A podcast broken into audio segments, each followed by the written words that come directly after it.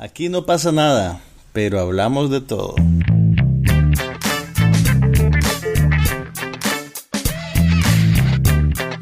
Un podcast sobre cine, TV, tecnología y todo lo demás.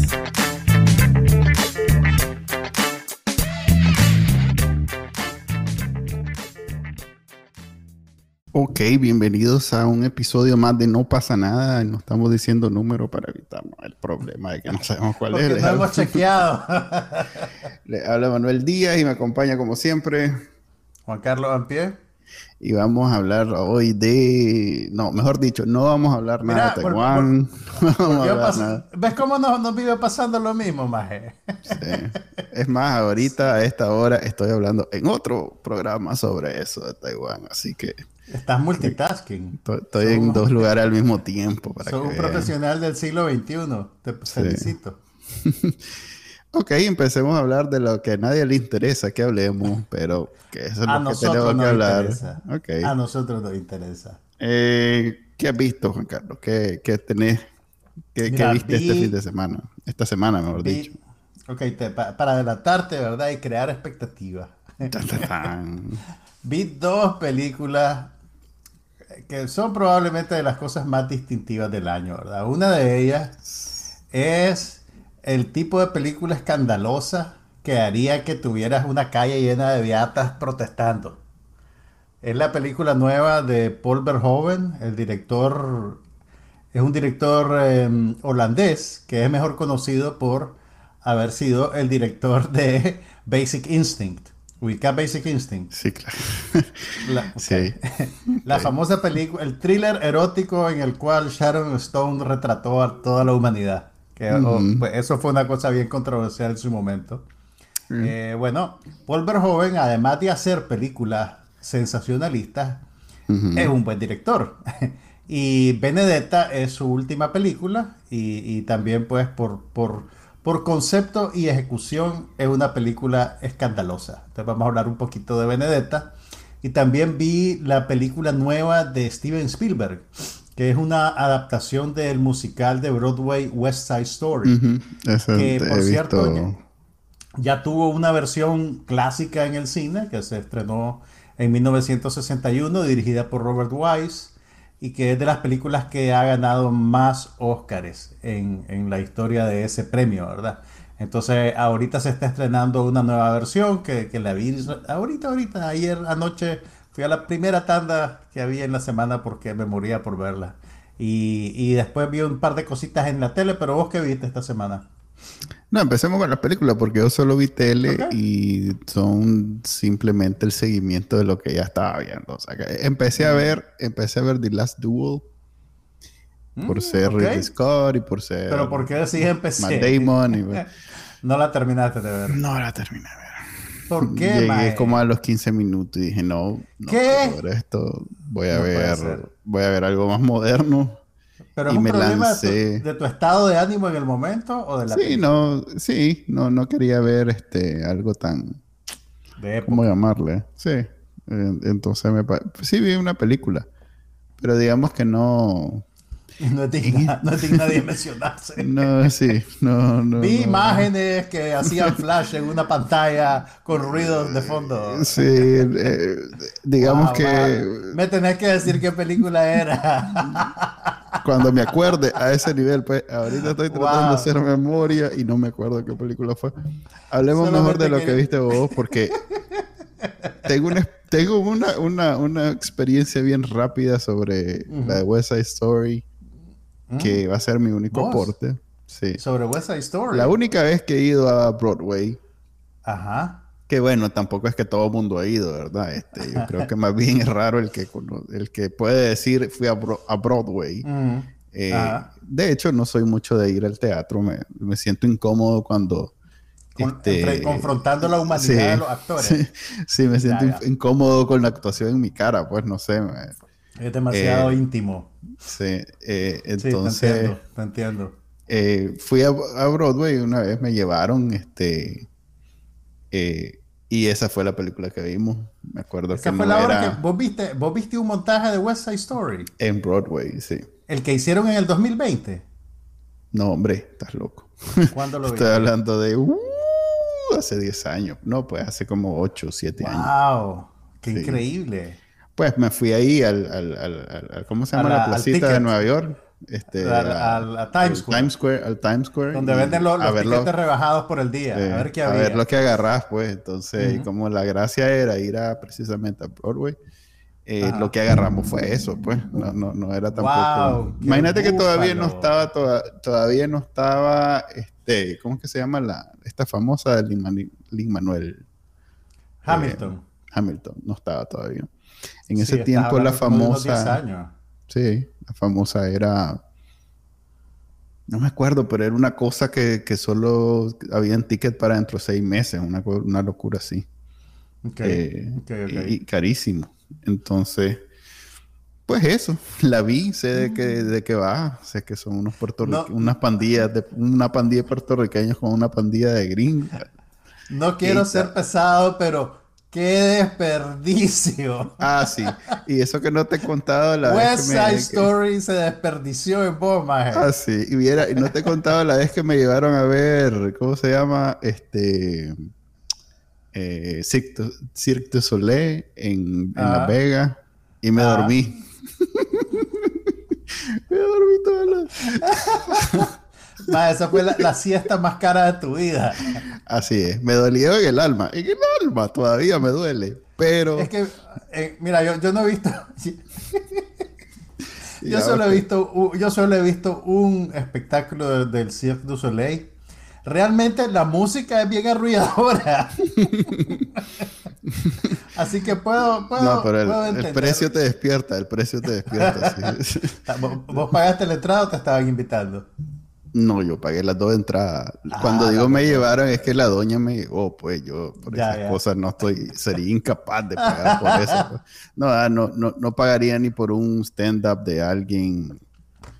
Menos mal que, Es una cosa de principios tuya. Para vos la cultura tiene que ser gratuita. Tiene que ser o barata.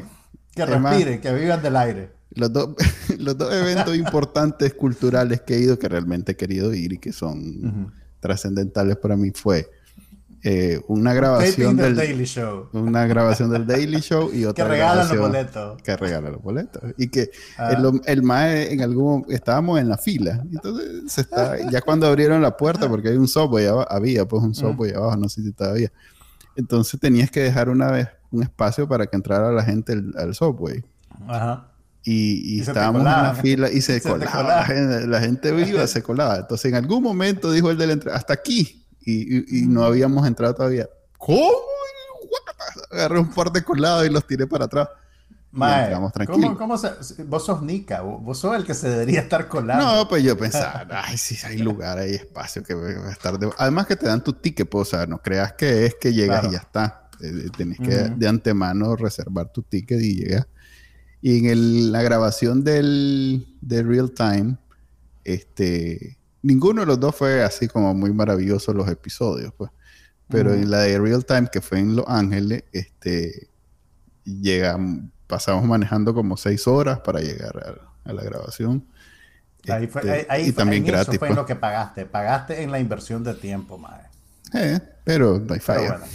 Mira, bueno, aprovechando tu estampa sobre West Side Story. Ajá, dale. Hablemos primero. Soy conocedor. Es más, te puedo decir, mira, no, no es tan buena como la obra. No está buena. Voy a poder decir eso por primera vez en mi vida. No, es tan bueno como el libro o como la obra, pero no he leído. Por lo menos no te, no te, dormiste en West Side Story. No, que yo recuerde, fue hace tanto tiempo que puede ser. Ok, okay. No, no, te voy a juzgar, no te preocupes. Ok, mira, bueno. La película, a ver, la, la versión, el, el, play se estrenó originalmente en 1957, para que te hagas una idea. Y, y fue tan exitoso que rápidamente armaron una, una versión para cine. Y esa versión se estrenó en 1961. La dirigió Robert Wise y y bueno, la, obra es muy famosa por dos cosas. Primero, por la, coreografía de Jerome Robbins y además las canciones de Steven Sondheim, que no sé si te lo mencioné hace un par de semanas, Sondheim acaba de morir eh, y el compositor de teatro musical más importante de la segunda mitad del siglo XX, por así decirlo. Pues. O sea, es, es un maje que está a la altura de los hermanos Gershwin, pues, por ejemplo, pero que, también modernizó el teatro musical norteamericano y, lo, convirtió en algo eh, más profundo psicológicamente eh, y, hizo una serie de, innovaciones, digamos, que, lo hacen realmente alguien, alguien importante. Entonces, West Side Story fue uno de sus primeros trabajos producidos. Em, y, como es la dinámica pues, de las obras teatrales, realmente eh, las canciones son, son elementos claves que no cambian mucho. De montaje a montaje vos podés eh, reinventar una obra de teatro, te, te, das cuenta por la cantidad de producciones que hay de Shakespeare, por ejemplo, que te dicen, ok, ahora vamos a hacer Macbeth en la Segunda Guerra Mundial, o vamos a hacer Macbeth en, Jamaica durante la época del esclavismo. Tiene, que ver que no pagas el, derecho de autor. Tampoco es solo en, en, este caso yo creo que sí pagas derecho de autor si está vigente todavía. Lo que te quiero decir es que en el teatro hay mucha libertad para reinventar textos y hacer cosas, que yo siento que ese sentido de libertad se ha perdido un poco en el cine. ¿verdad? Donde, donde la gente se apega más emocionalmente a lo que conoce o a la primera versión que vio y, y, resiente cualquier cambio o reinvención. Te lo digo, por ejemplo, pues yo mismo te digo, cada vez que Marvel cambia de hombre araña, pues decía la puchica, otro hombre araña. Pero bueno, el teatro es más maleable que, que eso, digamos. Eh, pero bueno, en la película, a ver, ¿qué te puedo decir? ok, tiene el, el, el, guionista es Tony Kushner, que es un, gran dramaturgo norteamericano. Él es famoso por, una, por un ciclo de, dos obras de teatro que se llama Angels in America, que, retrata la crisis de SIDA en los años 80 a través de un grupo de personajes y, ha tenido varias producciones, Angels in America en el teatro y además una adaptación para una miniserie de HBO que probablemente ahí debe estar disponible en, HBO Max. Entonces, lo que, lo que Kushner hace de la mano de Spielberg es actualizar, a ver, no actualizar no es, la palabra correcta porque la, acción siempre se desarrolla en la década de los 50, ¿verdad? Pero digamos, adecuar West Side Story a la sensibilidad moderna, que estamos más alerta a los problemas de, de racismo, por ejemplo, y hay como más convicción sobre cómo Estados Unidos es un país de migrantes y, le bajan el tono a varias cosas de la producción original que eran que, con el paso del tiempo se han vuelto eh, digamos un poco eh, no quiero decir pesadas sino que se, se pueden experimentar como insensibles digamos. Por ejemplo el, en la versión del 61 no, si bien la, pandilla de los Sharks, de los tiburones, eran puertorriqueños y la trama de la película es básicamente Romeo y Julieta en una guerra de pandillas, donde una pandilla son blancos y la otra pandilla son puertorriqueños. En el Eso creo que es un elemento, es un elemento importante porque eh, la comunidad de puertorriqueños, eh, a ver, es una obra completamente eh, o sea, Nueva York es parte del, del sí, sí, de la obra. Es un, personaje de la obra. Sí, no, no, no se puede separar, pues, no es algo... Pero dale, exactamente. Interrumpí. Y lo que pasó, y lo que pasó en, en, el 61 era que la mayoría de los personajes, de los actores que hacían los papeles de los puertorriqueños, no eran puertorriqueños. Ni siquiera eran latinos, eran, eran americanos y le, le, eh, los pintaban con maquillaje para que se vieran morenos. Incluso Rita Moreno, que es... A eso te iba a preguntar, ni siquiera Rita Moreno, que... Ni siquiera Rita Moreno. Rita Moreno, que una actriz de origen puertorriqueño, eh, tenía el papel crucial de Anita, que es como la cuñada de María, la protagonista, eh, pero como, no, eh, como es una mujer de tez blanca, no encajaba en la idea que tenía el gringo promedio de cómo se ve un puertorriqueño. Entonces la pintaron. Eh, vos sabes que en, Estados Unidos existe lo que, lo que llaman blackface, que es lo que hacían los artistas del vodevil a principios del siglo XX para parecer negro. O sea, vos no podías tener a un comediante negro en el escenario, e incluso a los comediantes negros los pintaban con corcho quemado para que se vieran más negros, en, un ejercicio, digamos, de caricaturización y deshumanización. Pues bien, el, equivalente latino del blackface es el brownface.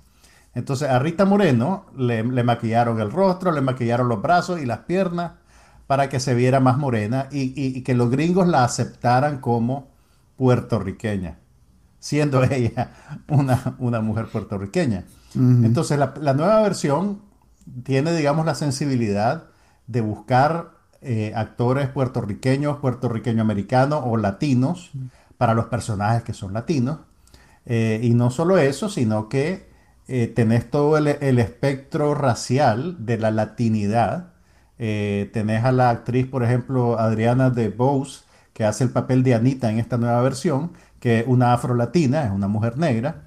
Bernardo, no me acuerdo el nombre del actor, que es el hermano mayor de María, es un moreno, moreno lavado, como diríamos en Nicaragua, un moreno David Álvarez se llama. Y María es una muchacha blanca, pero pues todos ellos son latinos y todos ellos interpretan a personajes puertorriqueños.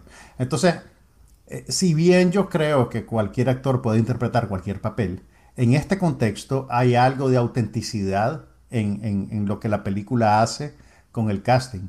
Y Spielberg va más allá en el sentido de que estos son personajes que en su día a día eh, hablan spanglish, pues, ¿me entendés? Hablan inglés matizado con palabras en español o español con palabras en inglés y, la película espera que el espectador acepte eso como, como parte del precio que paga por sumergirse en la realidad de ellos. Entonces tenés frases enteras en español que no tienen subtítulos, por ejemplo. Eh, eh, pues obviamente yo creo que alguien que no sepa español entiende lo que está pasando y sabe cuál es la intención de los personajes, pero digamos que la textura de la vida diaria está ahí y no hay ningún elemento distanciador como lo puede ser un subtítulo. Pues un subtítulo te recuerda que estás viendo una construcción, te separa de lo que está pasando en la pantalla. Eh, entonces yo creo que, eso fue una, una decisión acertada. Otra cosa y, esto ya, ya, es una cosa que tiene más que ver con el desarrollo dramático de la película. En, la versión anterior, los puertorriqueños eran otros, eh, ¿me entendés? Y, el desarrollo de la película, o sea, si bien el, espectador se identifica con esas dos figuras, Romeo y Julieta, que son Tony, el, el muchacho blanco, y María, la muchacha puertorriqueña, que se enamoran contra todo pronóstico y contra la sociedad y contra la gente. Como la canción de Selena. ok. Ay, disculpame que como, no la vi, Romeo no quiero... Como Romeo y Julieta, pues, pero... Igual de clásico, Selena. ¿Cómo es que aquella canción de... Venimos de diferentes sociedades, algo así. va, va, a haber, va a haber una, una, edición de este podcast en el que ni vos ni yo hayamos visto nada.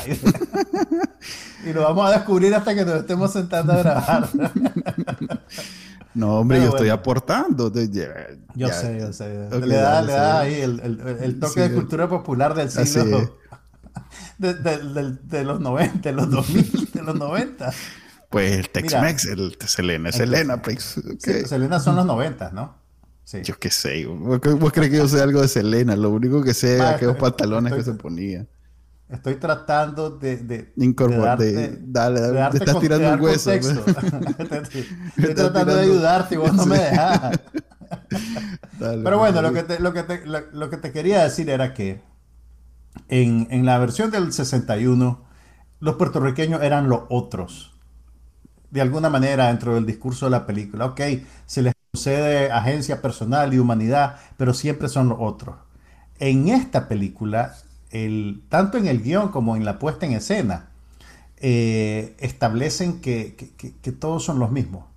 O sea, la, igualdad y, la humanidad de, los dos bandos, digamos, está sugerida desde el principio eh, y, ambos bandos son definidos realmente como, como, como personas que tienen más en común, que, que, tienen suficientes cosas en común y que, y que estas rencillas basadas en las diferencias culturales y diferencias de, raza eh, realmente son, son una distracción, digamos, son, son orgullo malentendido.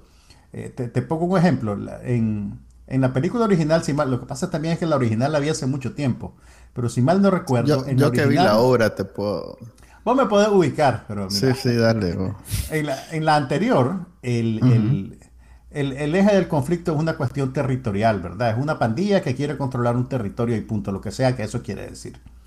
En, esta película también pasa eso, pero esto está sucediendo en el contexto de la revitalización del lado noroeste de la ciudad de Manhattan. Entonces, la primera toma de la película, la primera escena de la película, tiene lugar en un sitio urbano que están demoliendo para construir el Lincoln Center. Eh, que es un centro cultural eh, eh, importantísimo en la ciudad de Nueva York y que es, digamos, un eje que atrae a la población blanca adinerada. Entonces, tanto los, puertorriqueños como estos blancos pobres, porque son blancos pero son pobres, la pandilla de los Jets son hijos de inmigrantes polacos y de inmigrantes irlandeses, ¿verdad? van a ser desplazados, están en el proceso de ser desplazados. Y, en lugar de, Gentrificados. Exactamente. Y, en lugar de unirse para encontrar la manera de no ser desplazado o de suavizar el golpe, como lo querrás decir, están peleando por un territorio que igual ya lo van a perder. Entonces la, la futilidad de esa guerra racial que ellos tienen queda establecida desde el principio.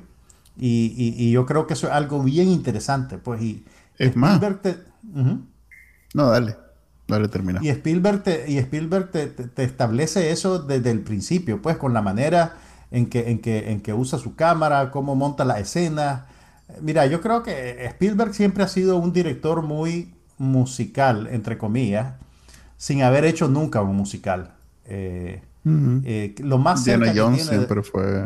En, la primera escena de la segunda película de Indiana Jones es lo más cerca que él había estado de un musical. Si vos te acordás, es en un nightclub, no me acuerdo si en, en Macao, en Taiwán, en China, en dónde, eh, donde sale Kate Casher como, como cantante de cabaret y canta Anything Goes mientras Indiana Jones está intercambiando una joya con unos traficantes y se convierte en un pleito, pues porque le quieren le quieren dar vuelta y termina clavándole una brocheta. Y ahí no la conté, hombre, tampoco. Es de 1984, o sea, ya, ya, ya eh, spoiler. ya a esta altura se me olvidó y la quiero volver a ver y ya no me la arruiné. Ok, la primera escena es como un musical. Eh, es una mezcla de musical y de película de acción. Spielberg tiene, tiene secuencias de acción brillantes en todas sus películas. Y, curiosamente, yo creo que, que, que, que se, se, pierde de vista que la acción y el musical son géneros que, van de la mano, creo yo. Por la manera en que el movimiento es algo... Exactamente, el, movimiento de los cuerpos en el espacio es muy importante, tanto en una película de acción como en una secuencia musical. Entonces Spielberg es naturalmente un excelente director de musicales. Y vos lo podés ver en esta película, pues que, por fin hizo, digamos, una película que es 100% un, un musical. Pues entonces Em, a, mí me, la, película me encantó, te digo honestamente. Era. te dio el matado. Eh, no, totalmente. O sea, estéticamente, cómo está hecha. Em, incluso, pues hay cositas que vos decís, puchica, pero ese actor no es muy bueno, tal vez. Eh, incluso cuando hay un actor flojo, yo creo que el material lo eleva, por así decirlo. Me recuerda mucho a The Heights, a pesar que tampoco lo he visto. In the Heights. Sí, también es un musical y, también tiene que ver con la cultura puertorriqueña en Nueva York. Eh, también es en Nueva York y Nueva York es aquí, Nueva York allá. Pero, pero yo te diría que esta, a, mí me gustó mucho In the Heights, pero esta, esta película está en otra liga. Yo la pondría con eh, de las mejores cosas que ha hecho Spielberg. Honestamente te digo. pues antes de esa, antes de esa creo que era la de los Men in Black Internacional, o sea que no es muy difícil. Spielberg no hizo Men in Black Internacional. No, él siempre la hace. Bueno, solo la produjo. No, él, o sea, él, él, él produce. Ready Player One es la última que hizo. Ok. Que era interesante, pero no era, no era una de sus mejores películas realmente. Pero esta, esta, esta sí te digo, yo se la, se la he hecho a lo, mejor que ha hecho. Pues está en el, está en el top 5. Indiana Jones y el Kingdom de Crystal Skull. ¿Te acuerdas de aquella chanchada que hizo? Por eso. Tiene como 10 años de no hacer nada que vale la pena. no, no, no, no, no. The Post es una buena película. Sí, sos periodista. A mí me gustó, pero... Es una buena película, independientemente de que seas periodista o no. No, no fue taquillera, no, fue taquillera y fue... Vos sabes, mi, vos sabes, mi, posición con el dinero. Sí, y tampoco ganó ningún premio ni nada. Pero era una buena película, ok. No es el top 5. Esta sí va para el top 5 de películas de Spielberg, creo yo.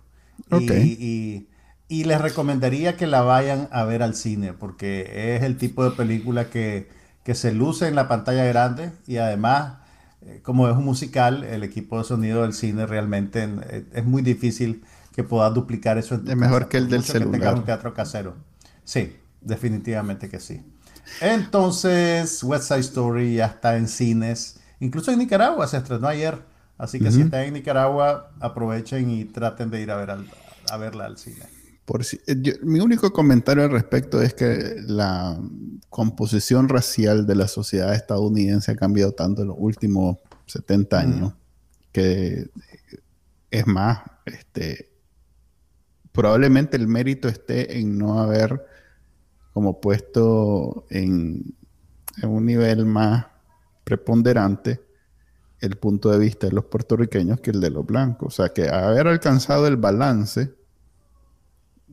eh, sin haberse ido demasiado para el lado de las minorías, es quizás más meritorio de, la sociedad en que vivimos hoy. Es que mira, en realidad yo creo que la película preserva el guion original, lo que hace es cambiar un poco el tono y el énfasis. Sí, eh, pero hubiera sido más natural que el, el que pues, inclinaran la balanza para un lado. para un lado, pero para el lado de la minoría, porque esa es completamente la tendencia hoy en día. Pues entonces me parece hasta meritorio que más bien haya mantenido un balance entre ambos. Yo creo que, que, es una película eh, eh, balanceada, pues honestamente. Eh, sí, sí limaron algunas asperezas de cosas que ofendían a los puertorriqueños. Fíjate que, pues, escaneando las noticias y los periódicos, encontré un artículo y resulta que durante la preparación de la película, el, equipo productivo de primera línea, o sea, el director, productor y el guionista, hicieron un viaje a Puerto Rico y en el contexto de ese viaje se hicieron como un conversatorio en una universidad, abierto con, académicos, con estudiantes, para, hablar sobre, sobre cómo ven los puertorriqueños West Side Story incluso antes de hacer la película. Y obviamente recibieron mucho, mucho feedback eh, negativo. Pues, o sea, realmente el punto de vista puertorriqueño no va a ser igual al mío, pues porque la película, tanto la obra de teatro como la versión anterior, eh, digamos que trabaja sobre estereotipos que los afectan directamente. Para nosotros, como no somos puertorriqueños, es más fácil distanciarnos emocionalmente de lo que la película está diciendo. Y sí había muchas, eh, muchas quejas sobre la manera en que se, les, se les presentaba en, la pantalla. Pues, me parece que es interesante que, los realizadores se hayan sometido, digamos, a ese proceso y también tuvieron, sí, pues, o sea, que yo me quedo viendo los créditos, habían un montón de, de, asesores en el set. Mm. Eh, que trabajaban en asuntos como, como cuestiones culturales, el acento incluso, porque no es lo mismo el acento de un actor puertorriqueño norteamericano eh, de ahorita que el acento de un puertorriqueño que acaba de llegar a Manhattan en los años 50. Entonces tenían gente que le ayudaba a, trabajar con eso. Eh, entonces eso pues me parece interesante y me parece eh, meritorio, considerando pues que esta es una película que, los principales creativos son hombres blancos. Son hombres blancos judíos. Spielberg es judío, el guionista Tom Kushner es judío, no sé si el director de fotografía Janusz Kaminski es judío, pero, pero no son puertorriqueños, pues. Entonces, eh, y, son gente que tiene suficiente capital, suficiente poder en la industria como para hacer lo que les ronque la carabina, ¿me entendés? Entonces, sí, no, están por encima. bueno, quién sabe, loco, hoy en día. Bueno, asumamos que sí. Eh, pero, pero yo siento que. es como ese nivel de apertura es encomiable, pues, y no siento yo que sea eh, una cosa ah, de, de, ser políticamente correcto como un gesto vacío. Yo creo que se ve en la película que la película es, eh, está siendo honesta y está siendo abierta y, está tratando de llegar a un lugar mejor que lo que usualmente hacen hace la industria del entretenimiento, pues. Mi referencia más presente de puertorriqueño en Nueva York es aquellos personajes de Seinfeld. Vos, vos sos... Papi. ¿Te acordás de Papi que tenía un restaurante y no se, no se lavaba las manos? No, hombre, ese no. Eso, ese es, ajá, correcto. Papi era, el mae que se orinó, que tenía un problema de, continencia y el mae se orinó un... Pero no. Eh, estoy hablando de la pareja de, de puertorriqueños que, que, se lo encontraron en, en, un en un este en un ¿cómo se llama? un parade en un en el Puerto Rican Day Parade en el sí en el Puerto Rican entonces los majes como que lo vulgarearon en la calle y entonces como eran una pareja puertorriqueños gay pero que eran intimidadores. Entonces el rebane era pero tenía un acento bien fuerte de puertorriqueño pues ya te imaginas ese, ese hablado entonces esa es mi referencia o sea que no, no me acuerdo, ese, o sea, sí me acuerdo que hubo un capítulo del Puerto Rico Day Parade. Es más, fueron recurrentes los más. Salieron varios, como en cuatro capítulos, salieron diferentes los más, porque cada vez que se los hallaban, la jugada era correrse de ellos. Entonces, eran como el, personaje negativo, el, malo. Claro, o sea, ahí... Seguro era inspirado en West Side Story, ¿no? Y como estás traficando en, Ahí está en el género de la comedia y la comedia implica exageración, eh, mm. para bien y para mal, pues me imagino que ese era un, factor a tomar en cuenta. Pero no, no, no, me acuerdo del capítulo como para comentártelo. Pues. Yo tampoco me acuerdo del nombre de los personajes, era muy chistoso. ok, yo vi una película de la que hablábamos la semana pasada. ¿Que la volviste a ver? no, no, no. O sea, dije que la quería O sea, yo la vi y vos me hiciste caso y la fuiste a ver. No, yo te, dije que había escuchado buenas cosas de ella y, ah, que era de, ¿cómo se llama? De Netflix. Que tenía intenciones de verla y cuando, después que viendo The Duel, eh, a los 10 minutos dije, no, me, me lancé a ver esa. Y no me arrepiento.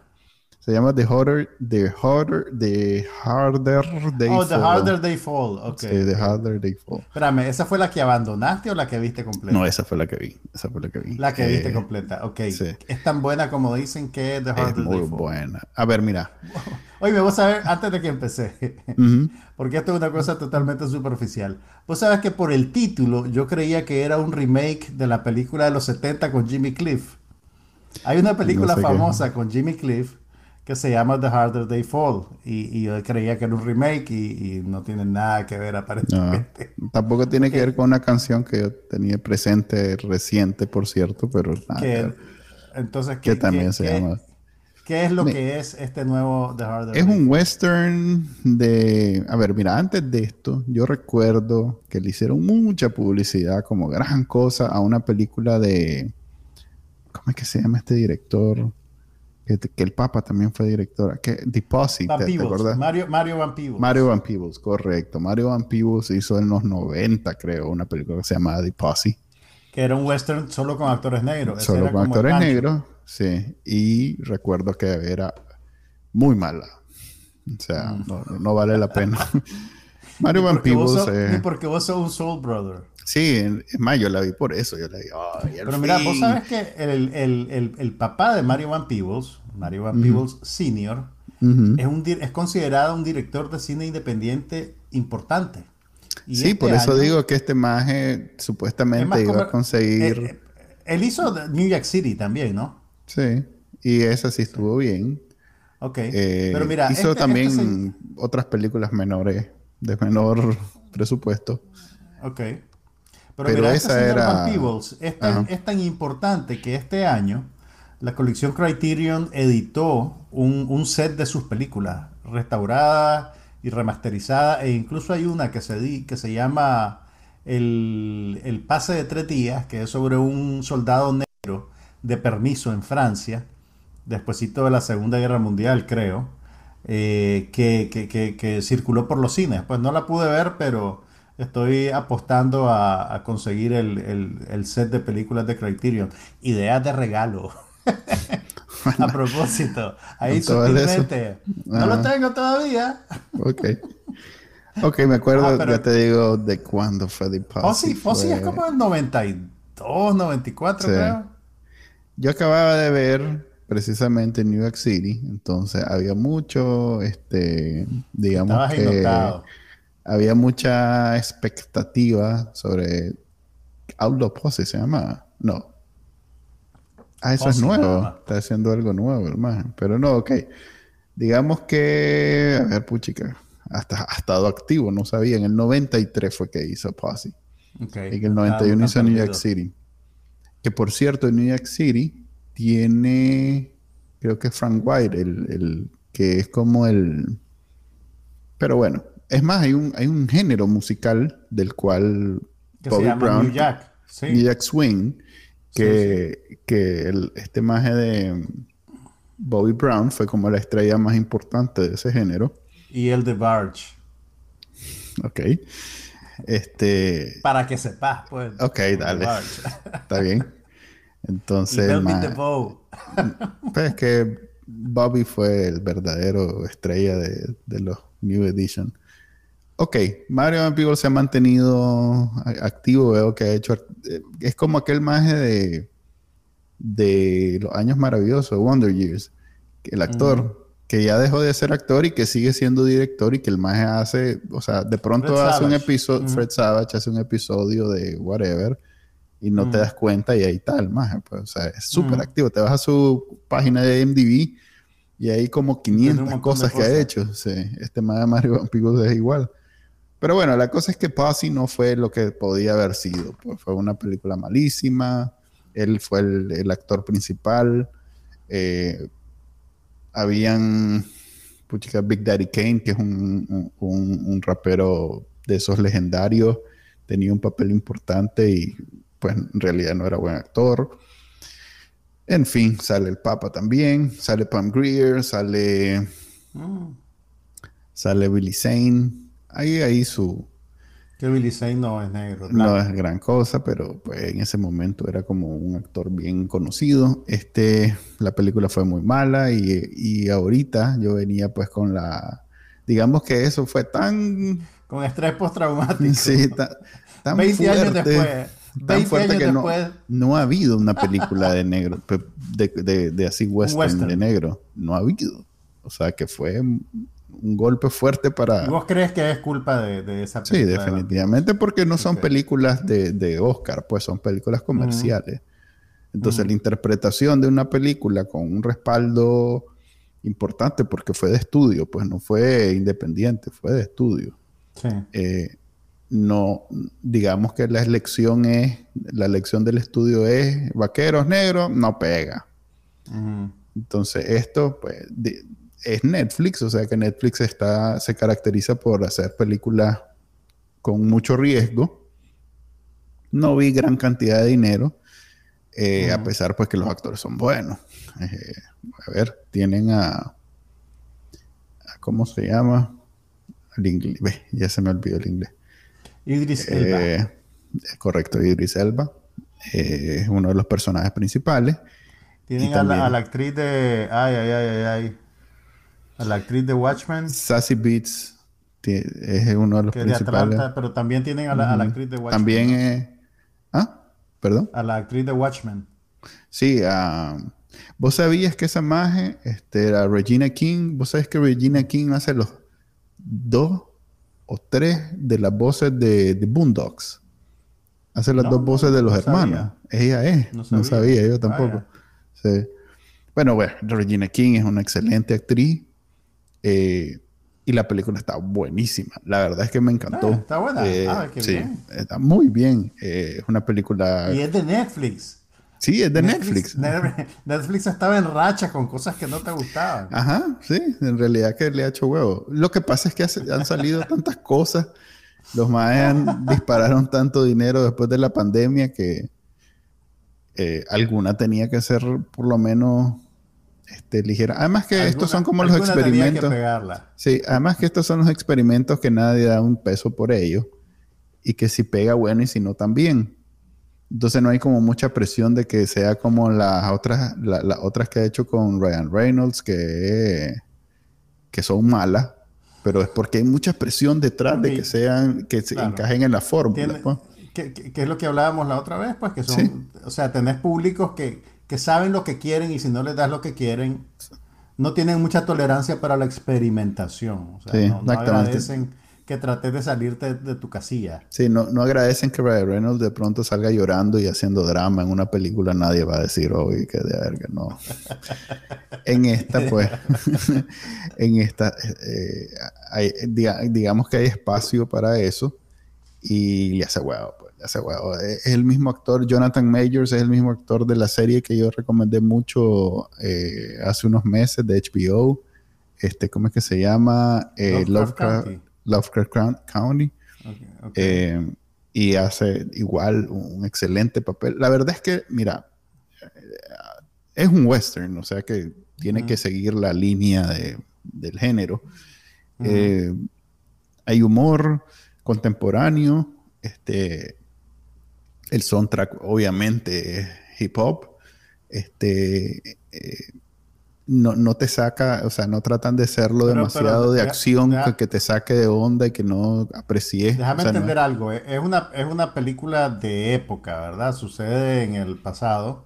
Es un western tiene completamente. el, fondo musical. Sí, es el fondo musical. Pero no, no, desencaja. Pues, no, es una cosa, no es una cosa posmoderna, pues, de que no, no, no. los mismos vaqueros saben de hip hop y conocen el hip hop. No, es solo el fondo, es el, score, pues, la banda sonora, no, no es necesariamente parte de la película.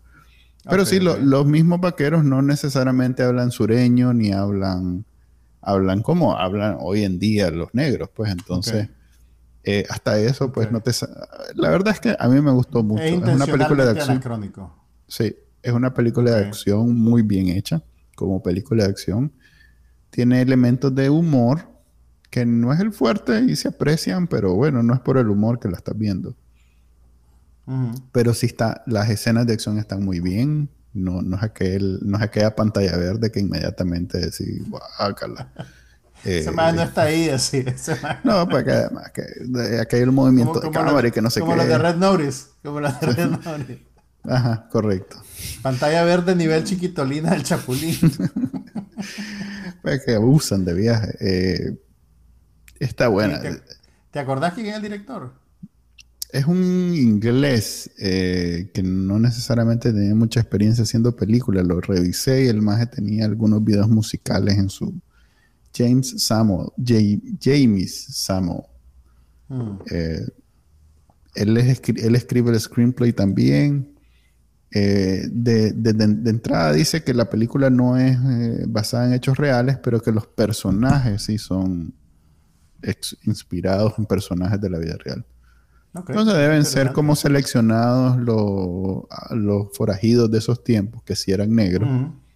No estoy claro que si en realidad en esos tiempos habían pueblos enteros donde todo el mundo era negro. Me imagino que sí, pues era recién terminada la esclavitud. Em, me imagino que sí, pues que como eran pueblitos pequeños, ¿sabes? Como siempre en los westerns sale que empieza el pueblo y termina el pueblo en una caminada de caballo. Eh, son pueblos pequeños que me imagino que más de alguno era. Es más eso de June, Juneteenth, ¿cómo? Juneteenth. Juneteenth. Lo que pasó, el, que, que, nos dimos cuenta gracias a, la masacre de Tulsa. La masacre de Tulsa, que decir. Correcto, la masacre de Tulsa que que era un pueblo completamente de negros, pues. Eh, entonces, eh, en algún momento me planteé, y esto es basado en realidad en... Y hay que recordar que, era un pueblo de negros porque, porque los blancos de Tulsa no toleraban que, los negros vivieran en, la misma ciudad. Entonces la gente terminó haciendo su, propia, su propio poblado en las cercanías que no es muy diferente a las grandes ciudades también, pues que los guetos de Nueva York eh, todavía hoy en día, pues, pues hay, pues, hay mm. barrios completos donde la mm. mayoría de la gente es de una misma raza. Pues. Estos gringos son raros en ese sentido, pues no, no sé, no, no, es eh, bien tribal, pues. O sea, aquí la gente viene y, y todas se junta en un mismo lugar y en un lugar viven los latinos, en otro los negros, en otro. Houston eso tiene, fíjate que es bien bien, mezclado, pero sí, pero por ejemplo Nueva York es significativo. Entonces, ¿recomendás la película, pues? Sí, la recomiendo. Eh, pues, a ver, si, si, a vos te gustan las películas de acción, si a vos te gustan las películas eh, de western, esta película está muy buena. Está muy buena. Eh, la voy, a, la voy a poner en el watchlist. Hay, una cosa. A ver, hay, hay, hay sus cositas que, pues, eh, hay mucho énfasis en, en esa, pues que es propio del western, pues que los más hablan despacio y que van a decir algo devastador y que la cámara se acerca y que entonces el va está en silencio y de pronto va a decir las tres palabras que van a hacer que todo el mundo diga ¡Ah! eso, es, del spaghetti western un poquito correcto ese tipo las películas de Sergio Leone.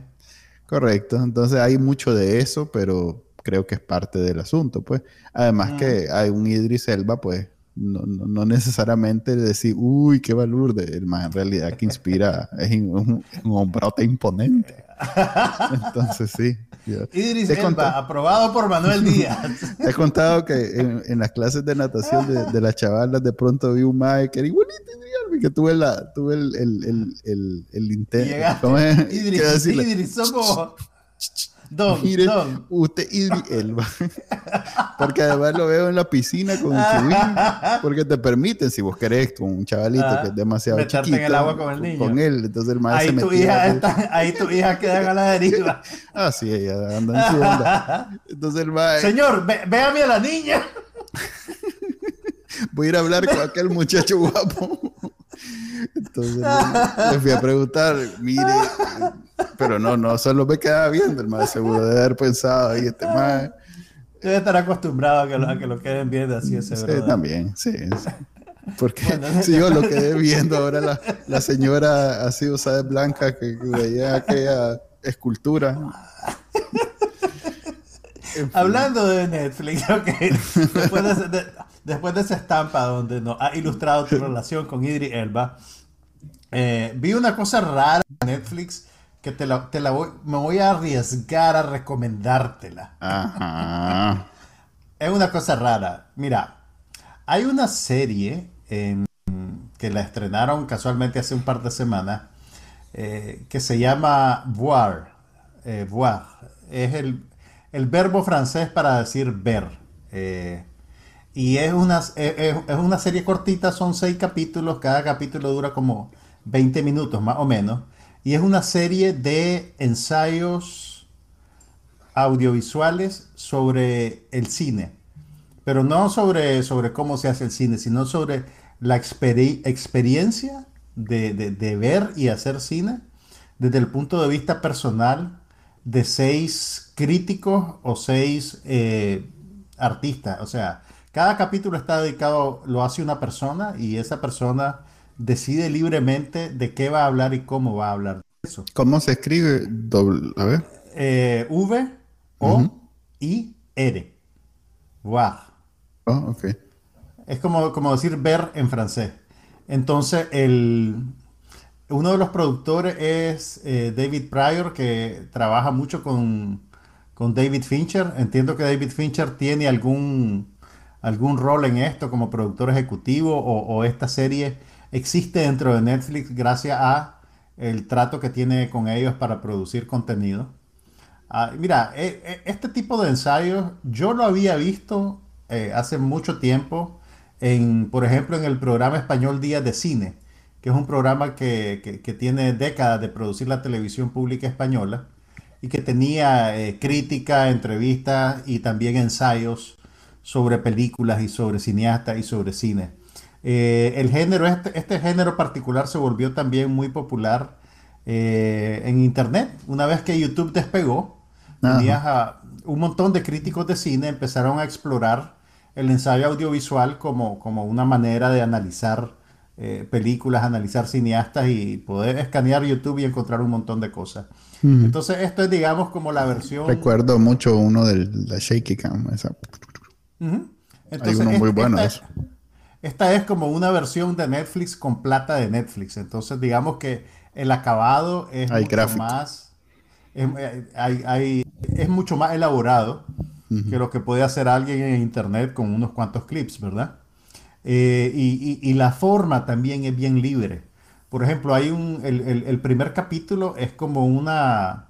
como una pieza de, memoria autobiográfica de una crítica de cine que, que te está contando sobre su relación con la película Tiburón de Spielberg y cómo ella eh, vio esa película en, en, un verano, pues se estrenó en un verano en Estados Unidos, creo que en el 75, y ella era una adolescente, entonces como con tiburón, ella empezó a, obsesionarse con el cine, y, que en, en, ese verano ella vio tiburón como 50 veces.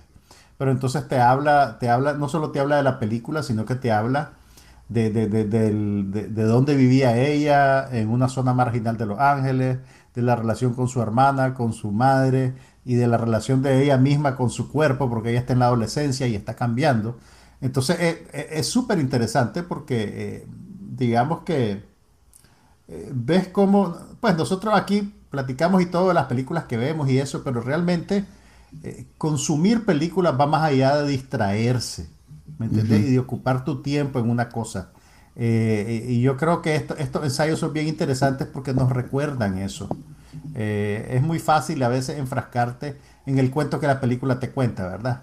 Eh, pero realmente la, la, película y el consumo de la película existe en, en, en, un contexto particular que, que, que, que, dialoga constantemente. O sea, cuando vos ves una película eh, tu vida está dialogando con lo que los artistas que hicieron la película están presentándote.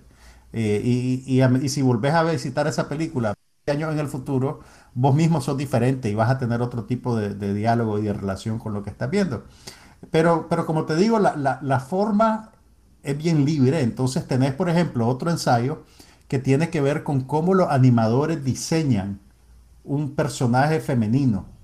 Entonces te habla de, mucho de, estética, de las expectativas que tiene el público y los creadores frente a la imagen femenina.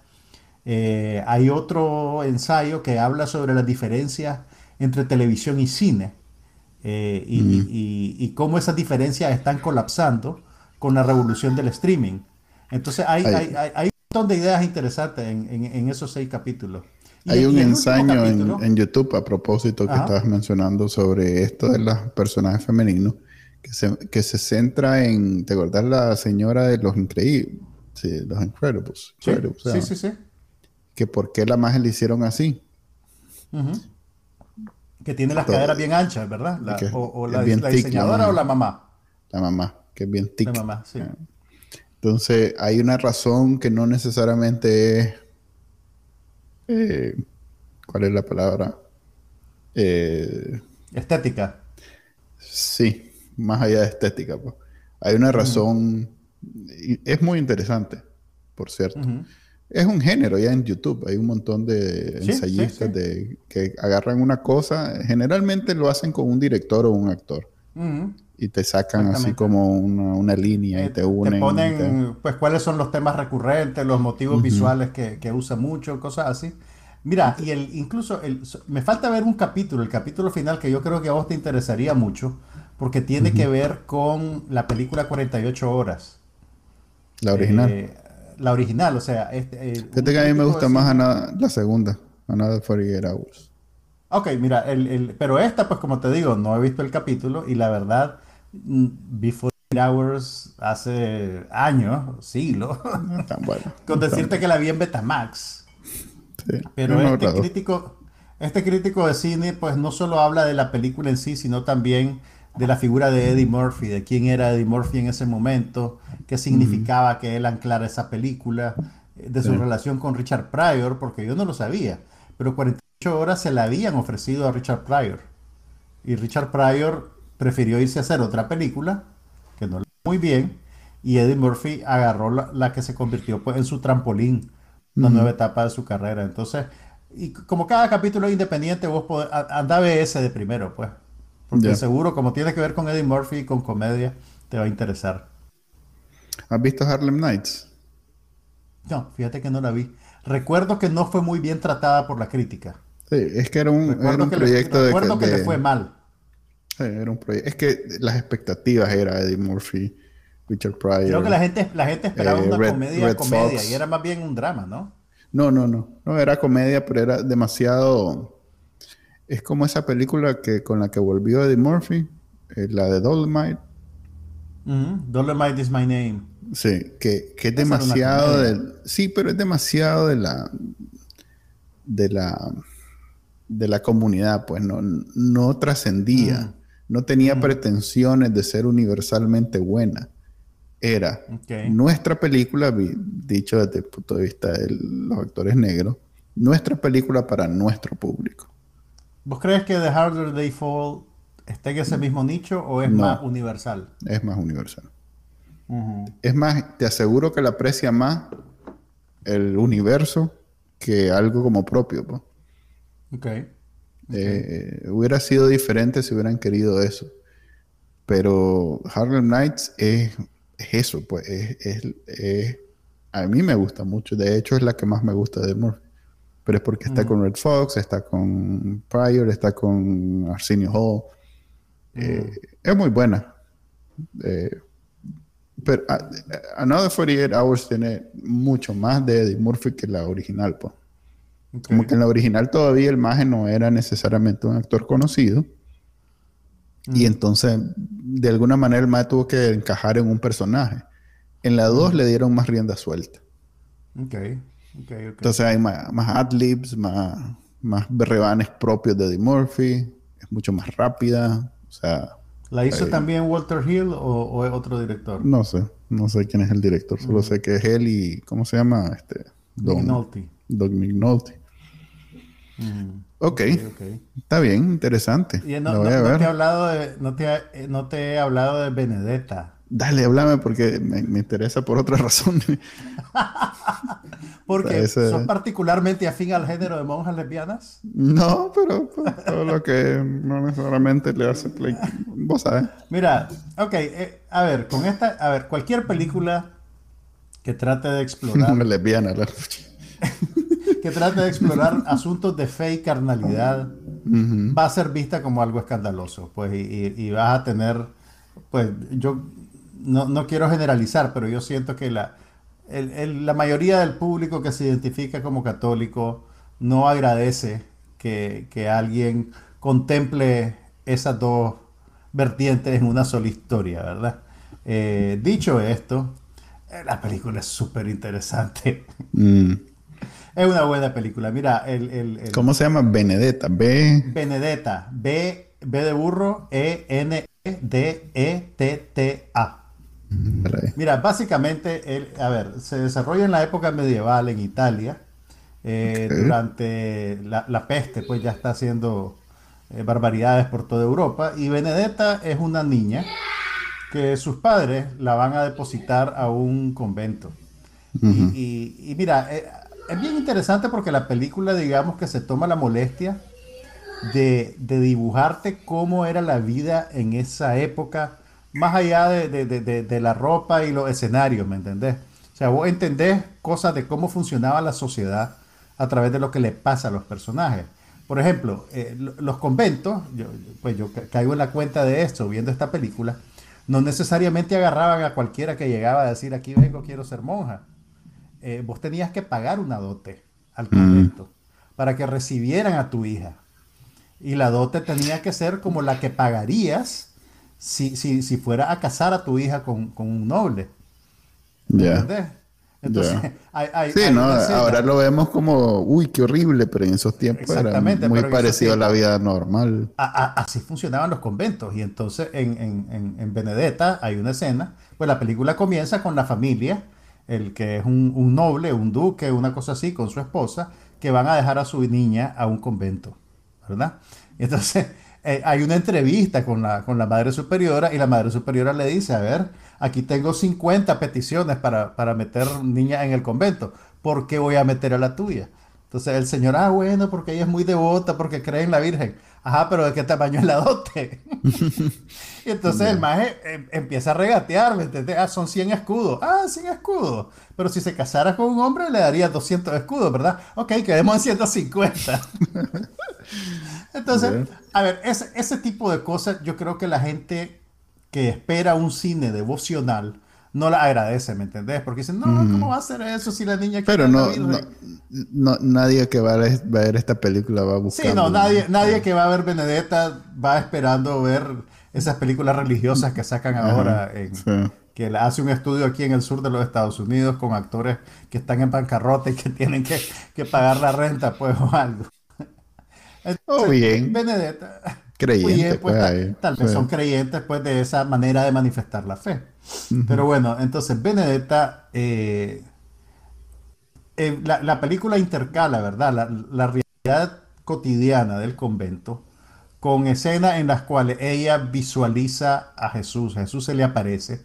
Eh, y al principio la película no es clara si estas son, si son visiones que ella tiene o si es su imaginación, que son dos cosas distintas, ¿verdad?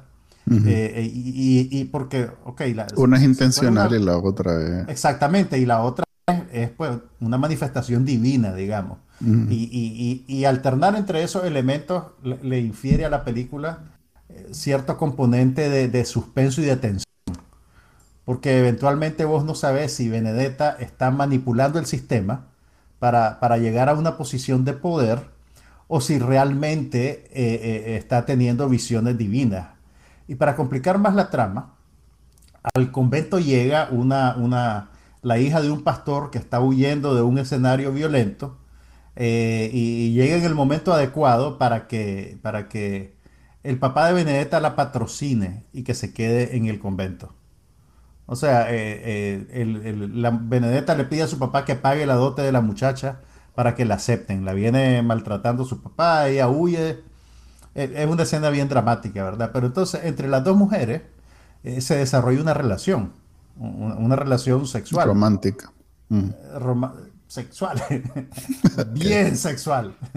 Okay. Entonces, hay, hay, hay escenas de tono subido, hay desnudez, hay cosas que vos... En un convento. en un convento, Manuel. digamos que es una de las categorías de Pornhub, o sea que... Y la, y la como que, ahora, nunca visto. Pues, la película es bastante franca a la hora de presentarte esa escena, digamos. Y, hay algo, hay algo, no quiero decir amarillista, sino más bien intencionalmente morboso en lo que, en, la manera en que Verhoeven lo hace.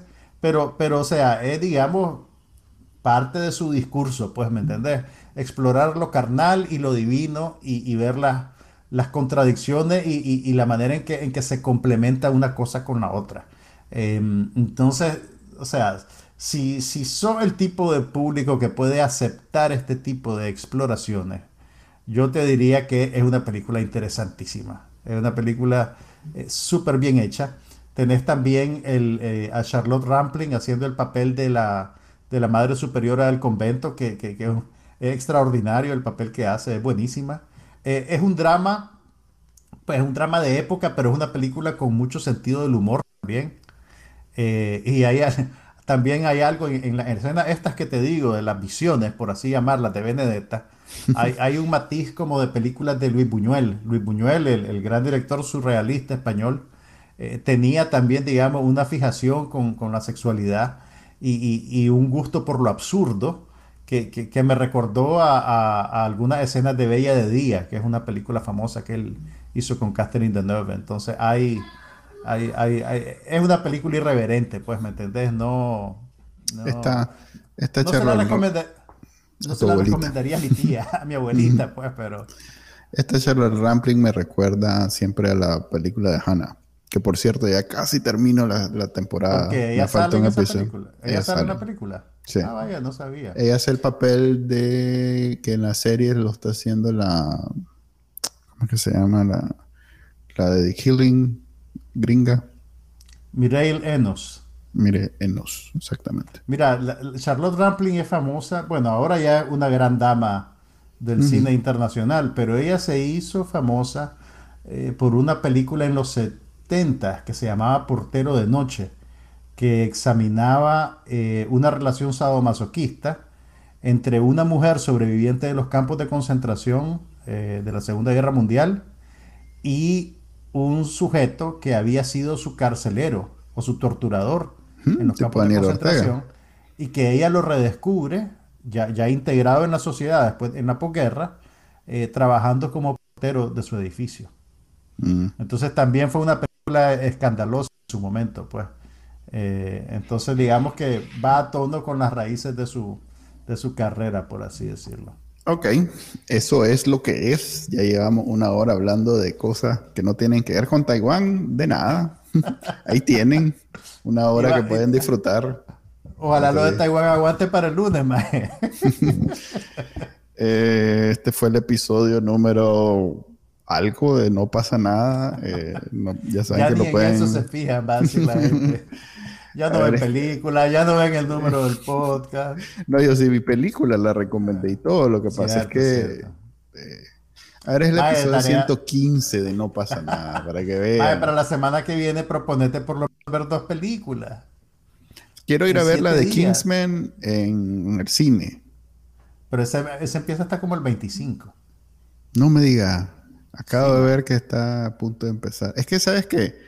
Esta semana tenía intenciones de ir al cine y me fijo en la cartelera y todas las películas son o que ya hablamos de ella o que ya vi. Esta semana fue rara.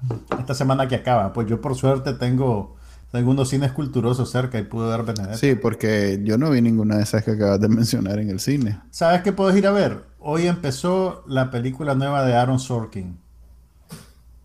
La de The Ricardos, la que es sobre Lucille Ball y Ricky Ricardo. Mm, que es con Nicole Kidman y Javier Bardem. Mm, ok, buena idea. Tu entusiasmo, tu, entusiasmo es sobre Sí.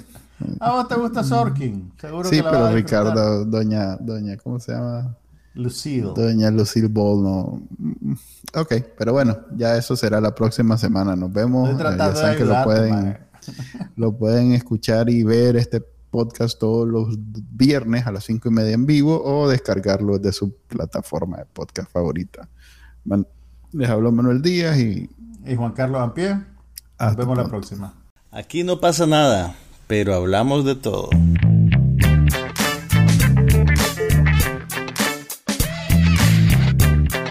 Un podcast sobre cine, TV, tecnología y todo lo demás.